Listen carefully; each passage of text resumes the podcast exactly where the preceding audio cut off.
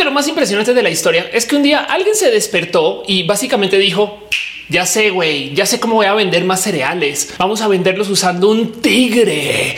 Y luego nadie le cuestionó nada a ese güey. Sí, a huevo, qué chingón. Perfecta idea. ¿Sabes qué? Vamos a ponerle en implementación en este momento, Toño. Es... Ah, ¿Por qué no le ponemos Toño al tigre, güey? A huevo y que sea así todo mamado y es muy suave vender un chingo de cereales. Güey, ¿cómo acabamos en esta rara vida donde tigres y elefantes venden cereales? Hablemos de eso.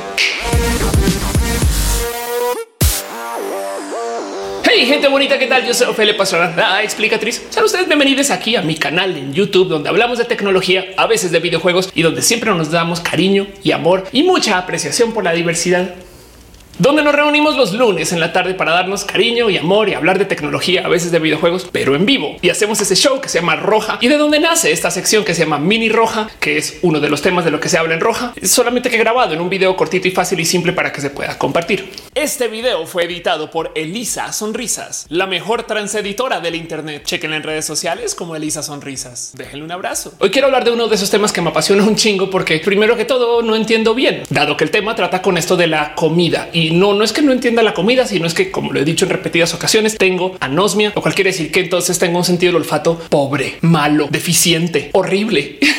y por consecuencia la comida me sabe poco. No, no tiene que ver con el COVID. He sido así siempre. Entonces a lo mejor tengo pre-COVID, no sé, una cosa así. el punto es que todo aquello relacionado con la comida me despierta una cantidad inmensa de interés porque como no la puedo probar bien, entonces me gozo mucho que la gente nerde alrededor del tema de la comida. Y cada que descubro datos o cada que leo algo acerca del por qué la comida funciona o a la gente le gusta, me apasiono más. Hoy quiero hablar acerca de los desayunos, porque cuando estaba creciendo yo me crié con una rarísima forma de desayuno que era más o menos así.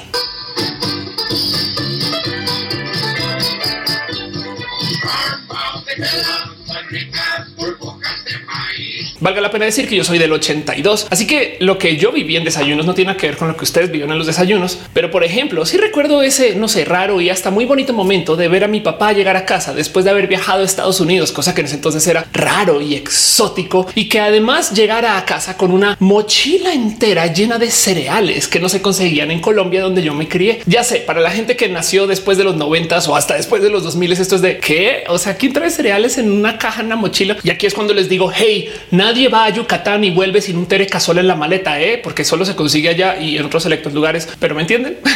el punto aquí es que yo recuerdo vivir un desayuno de modos que hoy me siento a pensar de él, por qué eso se le llama desayuno y me despierta mucha curiosidad. Por ejemplo, me tomé el tiempo de preguntar en Twitter si algunos o algunas de ustedes recuerdan sus desayunos creciendo así y básicamente me dijeron no, en lo más mínimo nadie comía eso. Felia, ¿qué te pasa? Aquí en México siempre desayunamos chilaquiles, cosa que me sorprende un chingo porque vas y miras las estadísticas y la comida que más se come en México son tacos, va, pero la segunda son pizzas. Entonces, ¿en qué momento los chilaquiles los desayunaba todo el mundo todos los días o cómo funcionaba eso? O a lo mejor solamente recordaban los chilaquiles de vez en cuando y realmente desayunaban otra cosa, o a lo mejor desayunaban chilaquiles tanto que por algún motivo no entraban las estadísticas. No sé, es muy posible que eso haya sucedido, pero me entienden. El tema es que como que nadie aquí en México creció comiendo cereales así en su desayuno, que se me hace rarísimo porque en Colombia para mí esto era muy normal. Luego cuando viví en Estados Unidos esto era de cajón y lo veías además como en el cine, en la tele. Es bien normal que te platiquen acerca de esta cosa que se llama el desayuno completo, lo cual me despierta aún más curiosidad. Porque entonces volvamos a ese comercial de lo que eran los desayunos en mi época. ¿Qué hay en la mesa? Cereal, leche, jugo de naranja y algunas frutas. ¿Qué es entonces esto del desayuno completo? Vas y si hay nutrólogos y nutriólogas que recomiendan que alguien desayune con jugo de naranja o que desayunen con su cereal por las mañanas. Entonces te quedas pensando el qué es lo que los hace completos y por qué, por ejemplo, no hablamos acerca de una comida completa, un brunch completo, una cena incompleta. Como que me despierta mucha curiosidad el saber cuáles son los factores del completo y el incompleto. y entonces, como esto es roja y aquí nos gusta nerdear más allá de donde sea socialmente aceptable o sorpresa cuando voy y me doy cuenta de él, qué es lo que pasa con esas cosas que se consideran el desayuno completo o incompleto. Y es que primero que todo quiero dejar ahí en la mesa que no hay definición alguna de lo que es un desayuno, excepto quizás lo que dice la mera palabra desayuno. Dejaste de comer por un rato, estás técnicamente en ayuno, pues así sea porque estuviste inconsciente durmiendo y ahora des ayunas. Pero dejando eso de lado, la cantidad de datos que hay acerca de cómo come la gente en la mañana es titánica, hasta un poco absurda, como que si deja ahí el güey, nadie hace lo mismo. Es impresionante, ni en los mismos países, ni en las mismas ciudades. Hay tantas costumbres que ya hasta me rebase un poco. Lo que sí es verdad es que las comidas que conocemos como el desayuno completo, las cosas que hay. Veamos el primer caso, lo que sucede con esto del jugo de naranja. En México en particular no tengo tantos recuerdos de toparme con gente culturalmente desayunando con jugo de naranja, pero claro que está presente. Digo, cuando vas a algún evento o algún desayuno que tiene que ser desayuno por algún motivo, el jugo de naranja acaba ahí en la mesa. Pero así miras así y abres como las cortinas para ver qué hay detrás de la producción del jugo de naranja y la cantidad de cosas que topas es tantito impresionante. Por ejemplo, ahorita la gente no está consumiendo jugo de naranja por hey, no es cosa que tenga que ver con la pandemia, sino que porque como a eso del 98 para acá, la gente le dejó de tener interés. Ya casi 20 años de irle perdiendo interés al jugo de naranja. Y es que resulta que el motivo por el cual tenemos un jugo de naranja es porque sobraban naranjas a eso de 1920 y en esas épocas por motivos de el cómo Estados Unidos estaba formando y cómo estaba en esencia dominando espacios de agricultura sin querer o porque sí acabaron con demasiadas naranjas en sus manos, motivo por el cual los naranjeros de Estados Unidos se reunieron para hacer como una gran cooperativa o un gran consorcio que ayudara a vender todas esas extra naranjas que tenían ahí sin saber exactamente qué hacer con eso. Y aquí es cuando se inventan una corporación que se conoce como Sunkist, que hoy en día todavía existe como producto de jugos de naranja. De hecho, hoy en día hacen más cosas que solo jugos de naranja, pero que se creó justo para tratar de vender las naranjas a como de lugar, porque ya hay demasiadas güey. Y si no, entonces qué hacemos? Y se inventa Sunkist este producto. Estamos hablando de 1920 a 1930, que hoy en día ya es muy famoso este producto que se llama el jugo de naranja. Créanlo no, antes de eso no existía, a menos que tuvieras una bisabuela, tatarabuela, una bisabuela, una bisabuela bien hipster que por algún motivo tomaba las naranjas y las volvía jugo o, zumo, depende de donde vivan. En caso, me entienden lo que sale cuando la aplastas. La campaña de lanzamiento de Sunkist es impresionantemente exitosa y se vende como el bebe una naranja, motivo por el cual la gente también comienza a adoptar la práctica. Y en últimas usan este como marketing de la pseudociencia, que hoy en día ya lo identificamos como pseudocientífico, pero que en ese entonces era lo que se sabía, donde te hablaban acerca del cómo ibas a ser más fuerte, más grande y mejor persona solamente por tomarte un jugo de naranja. Ahora, dentro de todo y todo, el jugo de naranja siguió siendo un producto de nicho hasta eso de 1940, porque resulta que no se transportaba muy bien. El jugo de naranja, a diferencia del jugo de manzana o cualquier otra fruta, casi casi se dañaba en el proceso, a lo mejor porque se deriva de un cítrico, pero pues el punto es que no se podía guardar en anaqueles, se tenía que consumir ahí mismo. Así que tú tenías que en esencia vivir cerca donde se plantaran o si no, no ibas a poder tomar jugo de naranja. pero en la Segunda Guerra Mundial y cuando se enfrentan a que los soldados estadounidenses están teniendo todo tipo de problemas de salud allá en Europa durante sus estadías o allá en Asia durante sus estadías, problemas que se podrían solucionar si tan solo le llevaran cítricos a los soldados. Entonces aquí alguien se sienta a tratar de descifrar el cómo hacer que el jugo de naranja sea transportable y se inventa el proceso de extracción a concentrado que conocemos hoy en día muy bien. Este jugo que no es tan jugo, sino que tienes que poner un poquito más de agua como para que se vuelva como a reconstituir que lo puedes transportar así, no se daña porque no esencia no tiene tantos líquidos, entonces a lo mejor no se daña tanto en el proceso. El caso se inventan el concentrado de jugos, que eso de entrada ya es una industria inmensa para Estados Unidos y se la venden al gobierno estadounidense con un pequeño problema que para el momento que llega el gran invento se acaba la guerra. Así que entonces queda esta como patente colgando este producto que se desarrolló para eso y la gente pensando que igual y se puede usar para otros usos por fuera de esto que se diseñó para la guerra. Y entonces en la época postguerra comienza este como nuevo empuje para volver a tratar de convencer a la gente de que el jugo de naranja es lo que mejor te hace en la vida, que si el hecho de que tú tomes jugo de naranja implica que eres mejor persona. Sí, claro, por supuesto que si tu familia prepara jugo de naranja implica que son personas más felices. Eso claro que es lo que sucede.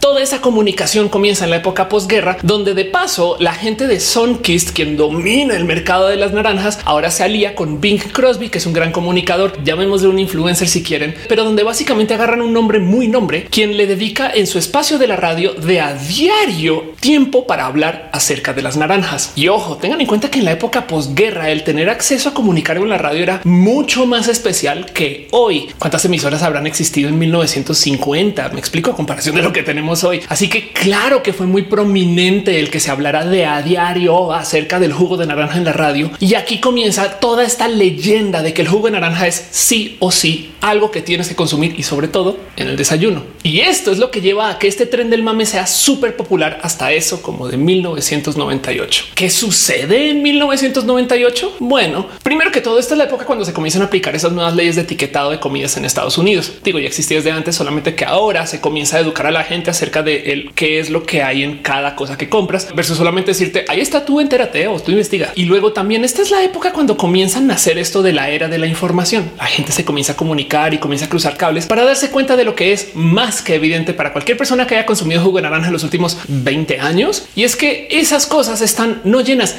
llenísimas de azúcar. Ahora no quiero usar este episodio para montarle la guerra al azúcar. Solamente quiero dejar en claro que si nos están vendiendo agua azucarada con disfraz de naranja, igual y a lo mejor que nos digan que tiene tanto azúcar y que se trata de eso y no que es un jugo de naranja que sabe así de bien. Como que en lo que se trata del etiquetado me choca un chingo que abusen de la incredulidad de la gente y esas cosas horribles que hacen, como cuando, por ejemplo, te dicen lo que no tiene en vez de lo que sí tiene, está reducido en grasa. Ok, entonces sí tiene grasa, solo que está reducido desde 10 mil a 9.999. Eso ya es una reducción. Sí, exacto. Así es como sucede. Hey, ¿sabían que los tic tacs son de ese tamaño específico? Porque cuando se lanzó el producto, ese era el mínimo necesario para tener un gramaje para poder medir cuánto azúcar contenía algo y por consecuencia el tic tac técnicamente no tenía azúcar porque estaba debajito del gramaje mínimo necesario para hacer la medida. Años después cambiaron la medida y hoy resulta que tic tac es en su mayoría pastillas de azúcar.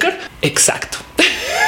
Pero bueno, volviendo al jugo de naranja, no solo es el jugo de naranja una cantidad ridícula de azúcar, que en últimas eso comenzó como a alejar a la gente y pues darle un poquito como de alerta a quien lo estaba comprando, pasando por procesos de pues a lo mejor tenerse que alejar del azúcar. Luego también sale a luz que el hecho que el jugo de naranja se tenga que procesar para poder transportar y para poder poner anaqueles implica que entonces va a perder la gran mayoría de sus nutrientes en el proceso. Así que literal lo que sobrevive después de los procesos necesarios para pasteurizar o para transportar o liofilizar o lo que sea que hagan con el jugo de naranja es solamente el mero sabor. De ahí en adelante todo lo demás es agua con azúcar. Y esto también le saltó a muchas personas. En fin, esto disparó el declive del consumo del jugo de naranja. Pero el último martillo clavado en el ataúd del jugo de naranja es que resulta que como todo esto que está pasando ahorita, que en potencia nos quedamos sin bananas o sin café o sin chocolate, el jugo de naranja o bueno, las naranjas en sí están pasando por un ataque de una literal infección que ya se tomó a todas las naranjas de la Florida, que redujo casi que a la mitad la cantidad de naranjas disponibles, lo cual entonces volvió el jugo de naranja un producto muy caro, por lo menos en Estados Unidos. Y pues como hay mercados de exportación, supongo que también el resto del mundo, o por lo menos en México, y ya como que la gente dijo no, ya por ese precio no va a estar comprando jugo de naranja. Y pues entonces el que se haya ido la demanda a piso implica que ya no se pueden mantener economías de escala, lo cual hace que las fincas y los espacios agricultores se vuelvan más pequeños y ese ciclo vicioso de la destrucción de la agricultura que vamos a pasar ahorita con todo esto del calentamiento global que ya estamos viviendo aquí. Ahora hay gente que dice que esta infección va de salida y que en potencia vamos a tener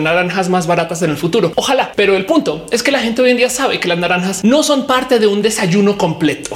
Eso es lo que me salta de todo este cuento, que el motivo por el cual nos convencieron que el jugo naranja es una bebida de la mañana es porque alguien en su oficina de marketing se sentó y dijo desayunos, güey, pongámoslo en el desayuno. Y ahora se volvió algo que es técnicamente tienes que tú tener ahí al lado del café, que el café hasta lo entiendo si lo piensan porque te tienes que despertar, pero pues el jugo de naranja que hace ahí, bien que puede acompañar cualquier otra cosa la tarde al mediodía y mucha gente también lo consume así. Solo que me salta que a mí me enseñaron que tienes que desayunar con jugo de naranja, que sabe horrible si te lavas los dientes y tomas jugo de naranja justo después. Entonces no sé dónde vino eso, pero bueno, Ahora el jugo de naranja es pequeño criminal al lado de la próxima bestia que me sorprende encontrar que todo lo que se creó con esto es enteramente artificial. Y es que resulta que el cereal existe porque alguien decidió que lo quiso posicionar para el desayuno. De nuevo, yo tengo los mejores recuerdos de desayunar con cereal cuando estaba en mi casita por la mañana con mis papás antes de que se divorciaran y cuando yo era una persona con otra índole de salud mental.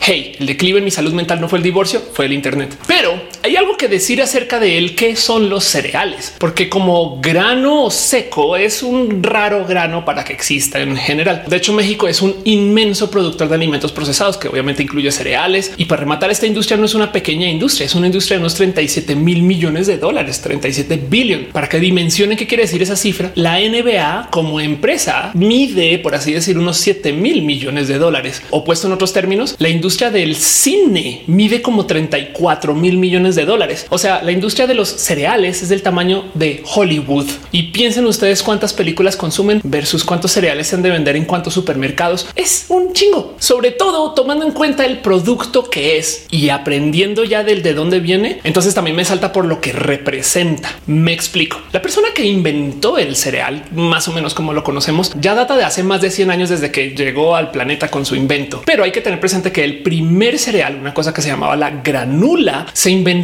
para darle a gente en sanatorios quienes estaban internados para poderse liberar de los males de la masturbación y del alcoholismo. Y entonces el cereal era una comida seca, sin gozo, para que pudieran de cierto modo penar un poquito en lo que salían de sus problemas de lujuria y de gozo de vida y estas cosas. Digo, estoy leyendo un poquito de más en esta historia, porque luego lo que hay que tener presente en esta historia es que el motivo por el cual el cereal granula comenzó a vender mucho es porque mucha gente se compró el cuento de que si sirve en un sanatorio y está curando gente en casa ha de ser bueno también. Y coincide con cuando un tal señor de apellido Kellogg decide retomar este producto que cura y sana a la gente y ayuda a que te dejes de masturbar para producirlo en masa para un mercado estadounidense que estaba justo entrando esta era industrial que les pedía tener como predictibilidad en sus tiempos. Resulta que antes de tener la gran costumbre del desayuno mañanero, la gente se despertaba, hacía cosas y más bien desayunaba con esto de el brunch, o sea, como eso a las 10, 11 de la mañana, en lo que supongo que en México sería la botanita mañanera. Ahí es cuando estaban comiendo, pero pues simplemente se despertaban y a darle átomos y luego vamos por la comida. No pasa nada en un mundo estadounidense que está enfrentando la estandarización porque se están adoptando las fábricas. El cereal fue espectacular para poderle decir a la gente ya está hecho, solo ponle leche, te lo comes en la mañana y te vas a trabajar. No tienes que pensar en nada. Acuérdense que esto es 1920, 30 y 40, cuando la gente pues no tenía acceso a varios productos de comida como los tenemos hoy. Digo, el microondas es muy reciente, pero me entienden como que obviamente la gente en ese entonces no podía preparar un arroz por la mañana o ponerse a hacer carne, sino que tengo que salir ya porque la horas tengo la, la hora de la llegada. güey. Pero de nuevo, el producto de Kellogg's no estaba hecho para que la gente lo viviera con gozo. Era una rápida solución para poder simplemente empatar con los horarios y estas cosas. Y de hecho, para poderlo vender, se colgaron de la pseudociencia. El producto originalmente se presentaba al mundo como una cosa que enriquecía la sangre y no fue sino hasta los 1940, por ahí cuando está empatando lo del jugo de naranja, que deciden hacer una gran campaña de marketing para decirle al mundo, ¿saben qué? Es que ustedes están desayunando mal. No es que yo venda mal, es que ustedes compran mal y deciden hacer comunicación acerca de este punto en particular que yo creo que ustedes han escuchado. Yo sí, y dígame si no lo han pensado millones de veces sin cuestionárselo, pero Kellogg's decidió lanzar una campaña de marketing donde le dijo al mundo que el desayuno es la parte más importante de tu día, que si vas a tener tres comidas, más te vale desayunar bien. Si vas a comer mucho en el desayuno, porque tienes todo el día para quemarlo, según porque tienes que arrancar con energía. En fin, la campaña de marketing de los 40 de Kellogg's trató de sentar las bases de lo que debería de ser los desayunos, como lo conocemos hoy. Y desde ahí comienza comunicación que sigue aún hoy en día. Si lo piensan, ya casi 80 años de escuchar esta cantaleta de cómo tienes que desayunar y te tienes que llenar de energía en los desayunos. Y por eso es que lo mejor que puedes hacer es consumir su cereal. Evidentemente, como el cereal representa esta como comida seca, lo que hoy en día conocemos como el special K básico, decidieron que la solución era llenarlo de azúcar, sobre todo en esa época cuando no era tan regulado. Por consecuencia, entonces los cereales tomaron esta rara forma de ser como un camino de entrega de azúcar para la gente, para que sientan energía inmediatamente sin tomar medida de qué significaba eso a largo plazo, ni mucho menos de lo que va a suceder después de 80 años de crecer una población entera dándoles azúcar en todas las esquinas. De nuevo, nada en contra. Si les gusta el azúcar, consuman, sean felices. Solamente que quiero hablar de esto porque me sorprende que detrás de nuestros conocimientos científicos y de nuestras como saberes de la vida, hay gente que se sentó un día así en una mesa de diseño a decir, Ah, pues que el desayuno sea importante, sí, y que sea balanceado de paso. ¿eh? O sea, están comiendo desbalanceados. Se han puesto a pensar en eso. En los 50 se dieron cuenta que si hacen uso de los niños para vender, pueden vender más, porque si convences a los niños que los cereales son importantes, entonces tienes un vendedor en la tele y un vendedor en la tienda. Estrategia de Kellogg's para vender cereales, porque además, por si no lo tienen presente, los cereales de niños tienen fácil 40, a veces 50 por ciento más azúcar que los cereales que se mercadean para adultos. Motivo por el cual hay adultos que piensan que los cereales son cosas que no son tan dulces a menos que ustedes sean como yo, que de vez en cuando consumen los cereales que comían cuando eran niños o niñas y eh, pues es otra historia. Pero luego entonces aquí es cuando comienza esa locura de las mascotas. En los 50 de repente deciden que una caricatura o dos piensen como también en esta época es cuando comenzó a aparecer Disney y el ratoncito que estaba en el bote que ahora es Mickey Mouse y como alguien después dijo por qué no atamos eso con la venta de productos literal se estaban inventando el marketing moderno ahí sobre la marcha y pues es que sí, si un elefante te dice que está chido y está cool, entonces está chido y está cool. No es la gran empresa que te dice el cereal es bueno para ti, niño, te vas a divertir. Es más probable que le creas al elefante porque cuando somos niños somos idiotas, pero luego le desarrollamos cariño al osito bimbo y esas cosas horribles que nos pasan cuando somos adultos y adultas porque recordamos nuestra niñez como algo chido y en fin. El caso es que de los 50 en adelante la gente detrás de la industria cerealera se inventa el slogan que más conocemos hoy en día. Este cereal es parte de un desayuno balanceado. ¿Lo han escuchado? ¿Les suena? Quizás en inglés, part of a complete breakfast. ¿Se ha puesto a pensar lo que significa eso? De entrada y en nuestra carita nos están diciendo esto no es el desayuno. El desayuno está por allá, es un desayuno completo. Esto es solo parte de eso. ¿eh? O sea, el desayuno es otra cosa y el cereal es pues parte de. Segundo, nos están diciendo que los desayunos tienen que ser balanceados. Entonces, de cierto modo, habrá quien piensa que si le quitas el cereal a eso, entonces ahora tienes un desayuno desbalanceado. Genios o genias. Como sea, el cereal se vuelve esta cosa que tiene que estar en la mesa porque la gente siente que tiene que desayunar grano seco con azúcar y eso entonces es lo que nos hace felices. La verdad es que sí nos hace felices, pero si nos dijeran esto es un dispositivo para que consumas azúcar, prefiero por lo menos el chocolate dice chocolate porcentaje. Toma en vez de decirnos especial que el cereal que te va a hacer sentir mal por tu cuerpo, pero a la par hacerte sentir bien porque lo estás consumiendo. Que está bien. Los cereales son divertidos, no más que ahorita me da mucha rabia darme cuenta que lo que yo consideraba que era como sabiduría del desayuno era marketing literal de plano marketing que nunca cuestioné y hasta ahora descubrí que alguien algún día encontró cómo vendernos postres para desayunar y nadie lo cuestionó. Después no sé qué le pasaba a mis Bueno, a lo mejor no sabían más. También en la época de mi papá y mi mamá, pues eh, no había internet. Entonces lo que se sabía era lo que se sabía. en fin, se quieren sorprender mucho. Vean nomás este video de cuánto debería de ser la medida estándar del consumo del cereal. Créanlo o no, cuando la caja dice sirve tantas porciones, esto es lo que están pensando. El cereal en ningún momento está diseñado para servirse en un plato de sopa. Por consecuencia, todas las porciones están calculadas alrededor de que tú consumas eso y por eso también es parte del desayuno. No es el desayuno completo porque güey es nada, es un platito así chiquitito, o sea, como del chihuahueño, me explico. en fin, no me quiero quejar de los cereales por mero existir, solamente que me da mucha rabia que existan porque alguien algún día encontró un camino para vendernos algo y luego otras personas lo tomaron como conocimiento general. A lo mejor yo lo tomé por conocimiento general porque me crié así y hasta ahora lo cuestiono. Edad casi 40 años. Es muy probable que exista gente muy lista, muy educada, muy preparada que sepa de esto y ahorita están diciendo Ofelia, despierta, toma café, que eso claramente no lo estás tomando, pero sí me queda la duda de él. Si es verdad, ¿por qué desayunamos? Es raro. Recuerdo una vez cuando estaba visitando un amigo europeo donde pues, por algún motivo fuimos a comer fondue, esta comida donde derrites queso y que me comenta lo raro que es comer una comida de esta índole fuera del invierno. Y a mí me cae el 20 de claro, hay comidas de invierno.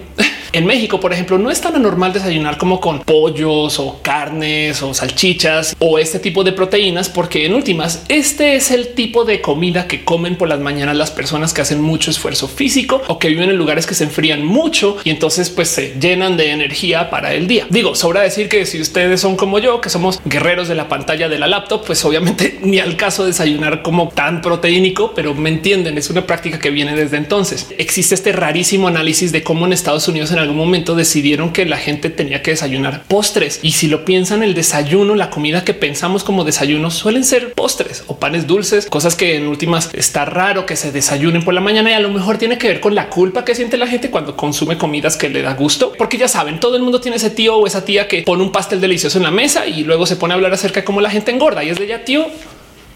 A ver, En fin, históricamente hablando se pone más divertido de ver, porque por ejemplo los romanos tenían la creencia, bueno, también hay que ver romanos de qué época, porque hay muchas Romas, pero en algún momento en Roma existía la creencia de que la buena salud o el buen comer era comer de a una vez por día. y entonces todo lo demás era seguir por ahí. Supongo que es mayarse la tarde, la noche, o a lo mejor el cuerpo se acostumbra. Nunca lo he probado, que capaz si funciona. Hoy en día la gente que hace ejercicio, que tiene una vida muy activa, como que quema muchas calorías, trae este pensar de que es mejor tener como de a seis comidas o seis momentos específicos para parar a comer. Entonces como que tú tienes como que muchos momentos donde comes poquito y técnicamente eso mueve el metabolismo. Pero sí hay que tener presente que la práctica de las tres comidas aparece a eso de 1600. O sea, no es un proceso natural del humano y chequen como los animales comen cuando sienten que tienen que comer. No es como que de repente digan es mi hora y ahora voy a cenar. Vamos, culebras, vamos a hacer el No, eso no pasa.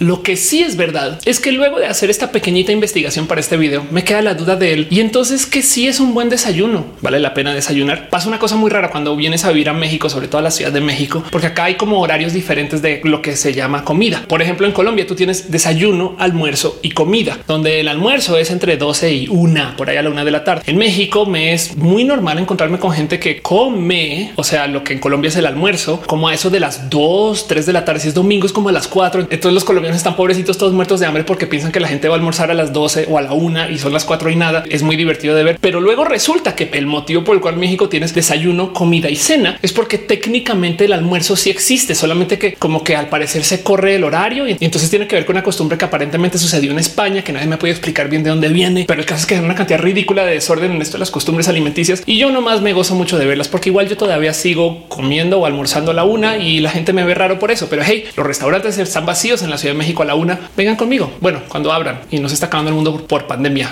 en fin, desayunos. Les dejo ahí la duda del cómo se sienten con eso, porque para todo lo demás, la verdad, verdad es que solamente les voy a dejar este consejo. Si no están comiendo bien o si están comiendo con desorden, tomen un multivitamínico. Lo pueden comprar en cualquier lugar, lo pueden comprar casi que en Amazon les llega a la puerta de su casa si quieren y así por lo menos no están corriendo el tener que comer bien siempre, aunque si pueden, coman bien siempre y échenle ojo a las bonitas prácticas del sano consumo. Si les gusta y tienen la disciplina, chequen acerca de lo que es el veganismo. Yo no vivo una vida estrictamente vegana, pero pues entiendo que en algún momento tenemos que eliminar estas prácticas pues, horribles de el consumo de todo aquello que venga de los animales. Pero ese es otro tema para otro video y por ahora nomás quiero pedirles su opinión. No sé del, del que desayunaron hoy. Sí, cuéntame eso. Díganme qué desayunaron hoy.